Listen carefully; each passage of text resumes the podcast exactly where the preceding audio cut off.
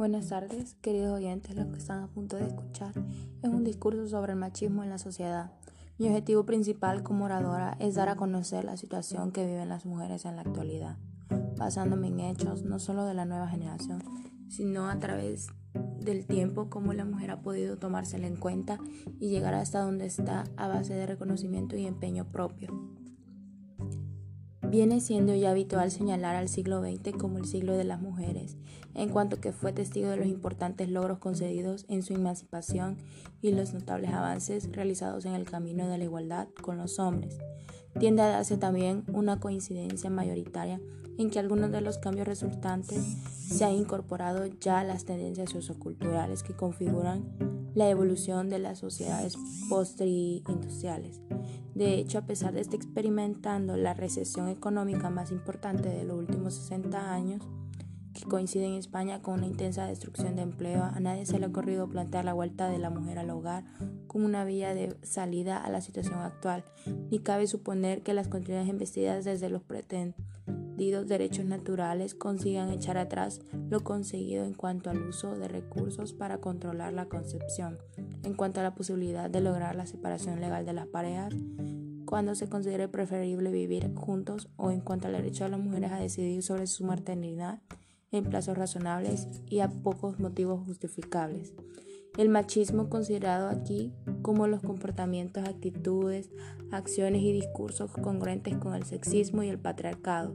Es diariamente reproducido por hombres y mujeres en una serie de prácticas sociales más o menos triviales, prácticas por medio de las cuales se confirma la subordinación de las mujeres a los hombres. El discurso es una de ellas y es como habla el hombre machista a una mujer. En este caso, el abuso de poder masculino puede actuar directamente en el control del discurso y en la marginación de la mujer, por ejemplo, imponiendo el tema, interrumpiendo la conversación de la mujer o humillando a la mujer por medio del uso del lenguaje denigrante o insultante. Algunos críticos consideran también machismo la discriminación contra otros grupos sociales, como con el caso de varones homosexuales como no masculino. Una definición de algunos movimientos feministas lo define como el conjunto de actitudes y prácticas aprendidas sexistas llevadas a cabo, a cabo en promo del mantenimiento de órdenes sociales, en que las mujeres son sometidas o hasta pueden llegar a ser discriminadas. El machismo últimamente se ha constituido en uno de los temas de estudio más relevantes dentro de la sociedad, ya que este ha generado durante mucho tiempo consecuencias terribles contra el género femenino, tales como la discriminación, trastornos psicológicos, agresión física, a tal punto de provocar la muerte de las mismas. En sí, la violación intrafamiliar se le atribuye en gran parte al machismo.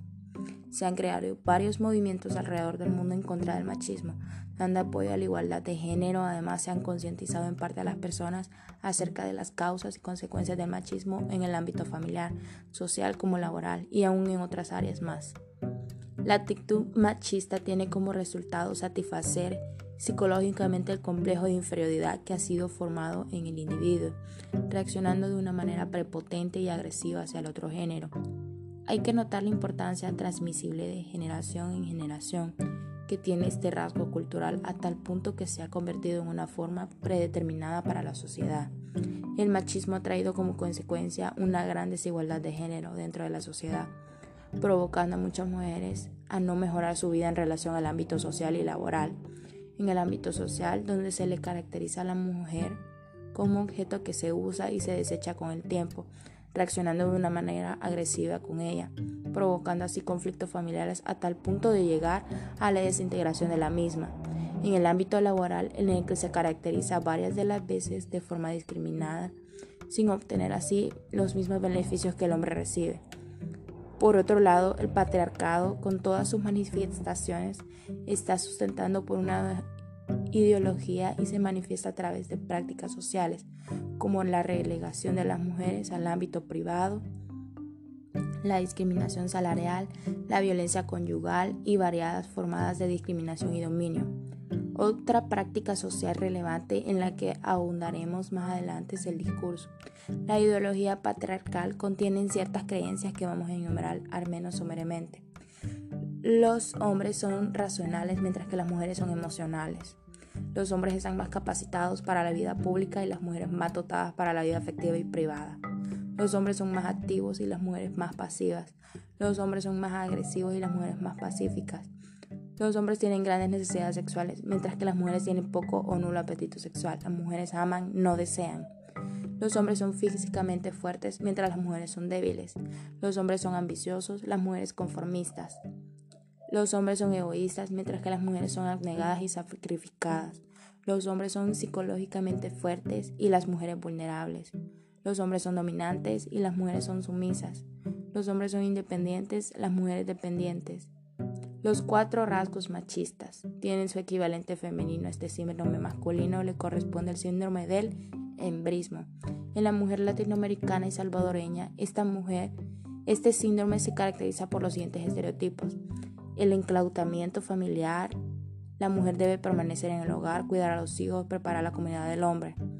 La necesaria virginidad frente a la genitalidad masculina y la mujer debe llegar totalmente virgen al matrimonio la instrumentalidad, la mujer para el servicio y satisfacción del macho y de los hijos suyos, la sensibilidad emocional y regional.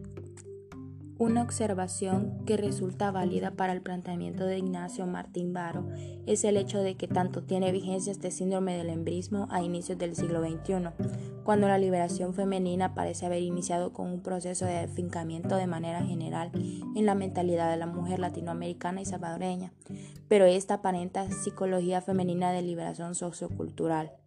Es una contradicción porque el hombre salvadoreño todavía evidencia grandes rasgos de machismo tendencia a la promiscuidad, sexualidad y agresividad corporal, etc. De esto se deduce que los rasgos masculinos y femeninos planteados por Martín Varo no todos tienen vigencia en la actualidad, ya que esa evidencia es una transición sociocultural.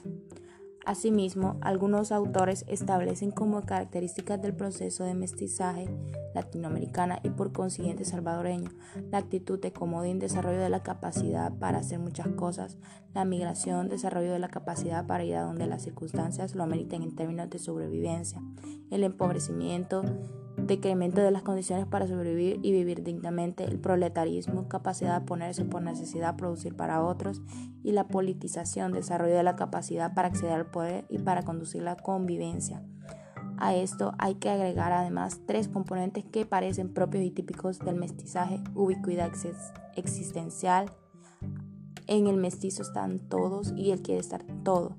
La inferioridad percepcional, el mestizo tiene una imagen degradada del mismo, quiere olvidar sus ancestros indígenas, pero no logra hacerlo y vive atado por culpa o vergüenza o pasado racial.